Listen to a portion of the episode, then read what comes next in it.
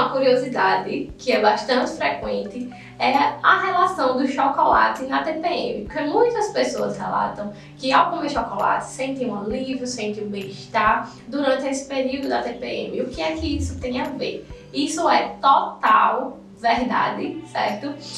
O chocolate, ele tem uma substância que é o triptofano, que aumenta a produção de serotonina.